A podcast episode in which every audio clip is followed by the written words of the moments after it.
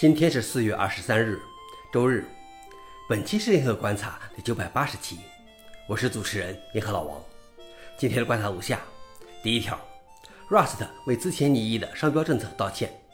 之前我们报道过，Rust 基金会准备修改其商标政策，禁止 Rust 相关的工具和用 Rust 开发软件的名称中使用 Rust 一词，这导致了社区的巨大抗议。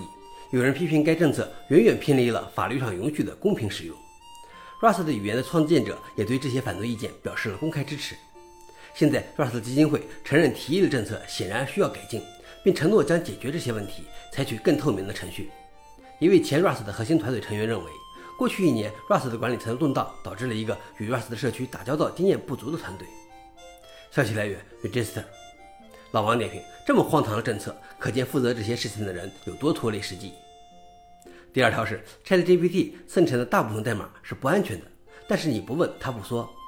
研究人员让 ChatGPT 使用 C、C++ 加加、Python 和 Java 四种语言生成了二十一个程序和脚本，分析了所生成代码的安全性。结果表明，部分代码甚至达不到最低安全标准。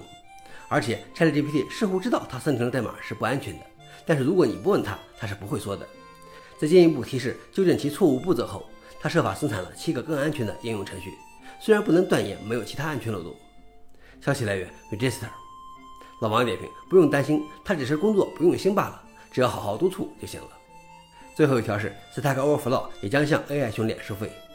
之前我们报道过，Reddit 将对利用其内容训练 AI 进行收费。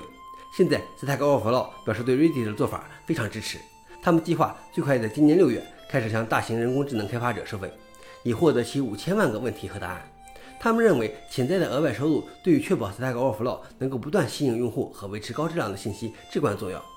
有趣的是，Stack Overflow 称人工智能开发者违反了其服务条款，因为这些问题和答案均采用知识共享许可，要求以后使用这些数据的人提到其来源，而 AI 并没有提及。